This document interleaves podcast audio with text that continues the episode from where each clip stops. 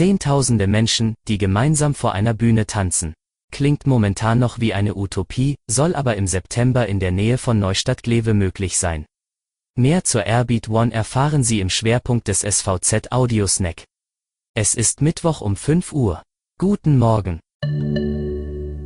Was sonst noch wichtig ist, die Landesregierung hat heute weitere Lockerungen beschlossen. Vom morgigen Donnerstag an sind zum einen wieder größere Familienfeiern mit bis zu 30 Personen im Freien möglich. Plus Geimpften und Genesenen. Außerdem ändert sich die Corona-Testpflicht für Urlauber.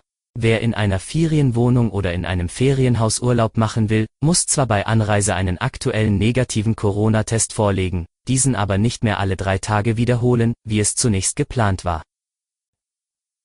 In Mecklenburg-Vorpommern wurden nun insgesamt eine Million Impfdosen verabreicht. Es haben 700.000 Menschen mindestens eine Impfdosis erhalten, 300.000 davon sind bereits voll immunisiert. Die Impfquote liegt damit bei 43 Prozent Erstgeimpften und 18 Prozent Vollimmunisierten.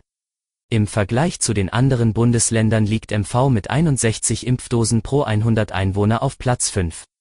Unser Plan ist, am 20. Juni 50% Erstimpfungen zu haben und 30% Zweitimpfungen, erklärte Ministerpräsidentin Manuela Schwesig.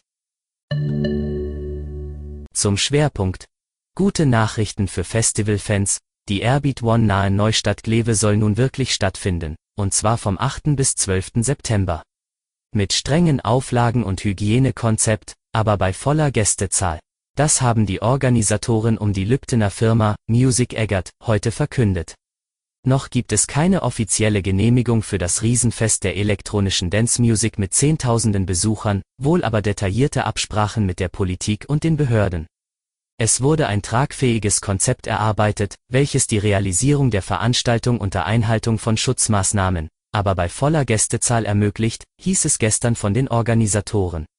Es wird immer deutlicher, dass geimpfte und genesene Personen uneingeschränkten Zugang zu allen Veranstaltungen haben werden.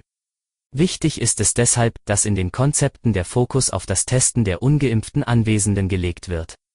Sie sollen nach negativen Tests die Möglichkeit der Teilnahme am Festival haben, wurde Festivalsprecher Oliver Franke gestern deutlich. Der neue Termin wurde vor allem durch die rasch sinkenden Infektionszahlen im Land überhaupt denkbar. Die bereits erworbenen Tickets für Juli gelten automatisch auch im September.